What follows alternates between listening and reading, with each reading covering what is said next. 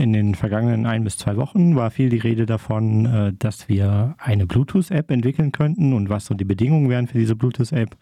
Und die Idee dahinter war, dass man sozusagen dein Handy dazu bringen kann, regelmäßig sozusagen Beacons auszusenden. Die sind zufällig und randomisiert. Beacon? Ja, so, also so, so Strings, sowas wie A, B, C, D, aber halt in groß und lang.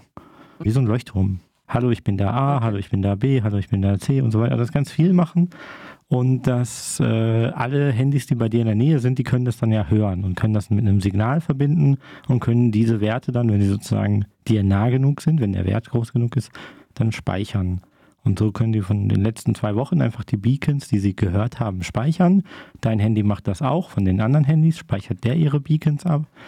Und jetzt kann man dann quasi hingehen und nachher sagen, oh, ich bin infiziert oder da ist jemand infiziert. Das kann man über den Server machen oder anonym machen oder gibt es viele Wege, wie das sozusagen propagiert wird. Das dann ein, äh, wie soll man sagen, ein verseuchter Beacon wird dann sozusagen in das System eingestellt oder eine ganze Reihe davon. Und mein Handy kann dann in dieser Liste nachgucken, äh, war ich in der Nähe von einem dieser verseuchten Beacons in einer bestimmten Zeit. Und dann kann man äh, je nachdem davon ausgehend überlegen, okay, damit steigt meine Wahrscheinlichkeit, infiziert zu sein, auch hoch oder nicht.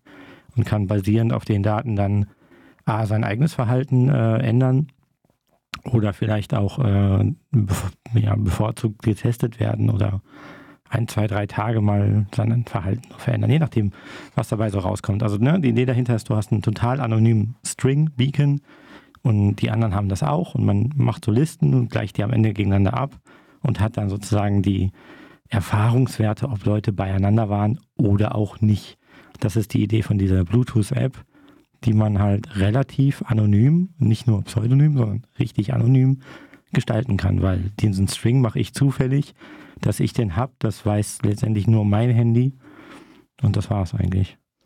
Und jetzt gibt es noch diese andere App. Mhm, ja, also Bluetooth-Daten äh, zeigen ja auch an, anders als diese Funkzellenabfragung, davon hatten wir das letzte Mal, äh, viel genauer, wer mit wem im Kontakt war und wie nah die zwei Personen aneinander dran waren. Ist das richtig? Das im Prinzip ja, weil Bluetooth ist ja, also viele kennen das eigentlich vor allen Dingen von ihrem Bluetooth-Headset oder Bluetooth-Maus, Bluetooth-Tastatur. Das ist halt so für so einen sehr Nahbereich ist das gemacht, die Technik. Und weil ich natürlich sozusagen einen, einen Wert habe, wie gut das Signal ist, kann ich dann so abschätzen, wie weit ist diejenige Person weg, beziehungsweise ist da noch eine Mauer zwischen oder irgendwie sowas. Hat natürlich auch so technische Grenzen, aber so vom Prinzip her kann ich darüber viel genauer sagen, wo eine Person ist. Viel, viel genauer, als ich das jetzt mit einem Wi-Fi-Signal oder geschweige denn einem GPS-Signal machen könnte. Ganz, ganz wichtig. Äh, da die Bluetooth-Daten ja von mir kommen und überhaupt keinen Bezug zu einem festen Standort haben, unterscheiden die sich auch von so einem WLAN oder so einem GPS-Daten, weil die sind ja real standortgebunden. Diese Bluetooth-Daten sind, die könnten ja von irgendwo herkommen. Es spielt überhaupt keine Rolle, woher. Mhm. Das ist ein Unterschied. Okay, also in die App ähm, kann ich auf jeden Fall auch, wenn ich ein Gesundheitsarmband, Fitnessarmband, wie auch immer habe, so wie ich Christian Drosten verstanden habe, diese Daten von meiner Körpertemperatur zum Beispiel hineinspeisen. Dann wird zum Beispiel auch sichtbar, ob ich Fieber habe, wie der Puls ist, wie die Ruhephase ist, etc. Und die App würde mir sogar sagen, geh zum Test, weil du hattest Kontakt mit Person XY und die ist positiv. Das ist das Main Feature von diesen Bluetooth-Apps. Ob man die jetzt noch kombiniert, so mit nur Fitnessarmbändern, das ist, da gibt es so unterschiedliche Variationen, die da gerade in der äh, Entwicklung alle auch sind. Die bemühen sich im Moment auch darum, dass sie sozusagen gegeneinander austauschbare Daten haben, weil man hat ja nichts davon, wenn man 20 verschiedene Apps haben, die nicht miteinander klarkommen.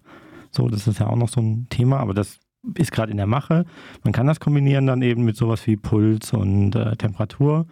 Das ist dabei aber eher nur so ein Plus, Boni, irgendwas. Mhm. Das muss nicht unbedingt sein. Das ist im totalen Gegensatz zu der App vom Robert Koch Institut. Und das die, ist jetzt die andere App, von der wir reden. Das Robert Koch Institut mhm. hat jetzt gesagt, sie haben jetzt eine App entwickelt. Das haben sie tatsächlich schon über einen längeren Zeitraum gemacht, schon deutlich vor äh, dem, dem Coronavirus haben sie das gemacht und wollen über diese App sozusagen rausfinden, wie ist eigentlich sozusagen der Gesundheitszustand der Leute. Und wenn man jetzt im Nachgang rausfindet, da ist eine Person, die ist erkrankt, dann kann man jetzt sozusagen zwei Wochen lang das Fitnessprogramm oder das Health, wie auch immer, äh, Monitoring sich angucken und sagen, ah ja, die Etappen von so einem Durchschnittsvirusinfektion laufen halt über Fieber, erhöhter Puls, Unruhe oder Kälte, wie auch immer. Also solche Sachen, das ist das, was das Robert-Koch-Institut interessiert. Die interessiert sich eigentlich überhaupt nicht für die Geodaten. Die werden da auch gar nicht abgefragt. Man gibt da selber eine Postleitzahl ein, in der man sich hauptsächlich äh, aufhält, aber das ist also da ist das dann auch schon erschöpft. Erschreckend ist eher, dass diese App ursprünglich mal, also A, vor Corona schon entwickelt wurde. Ich meine, immer eine gute Sache, sowas mal zu machen. Äh, die heißt aber, glaube ich, äh, Datenspende Ausweis oder so. Mhm. Und da kann man dann auch so, da sind viele Leute sehr hellhörig. Ausweis klingt immer so, okay, das ist dann irgendwann vielleicht nicht mehr so freiwillig. Irgendwann muss man dann so eine Fitness-App oder ne, letztendlich ist es das, eine Fitness-App, muss man die dann haben und wenn die nicht grün anzeigt, dann darfst du nicht mehr Bus fahren, darfst du nicht ins Amt, mhm. darfst du nicht einkaufen, wie auch immer. Wenn du die jetzt gerade installiert hast erst, dann darfst du auch erstmal vier Tage nichts machen.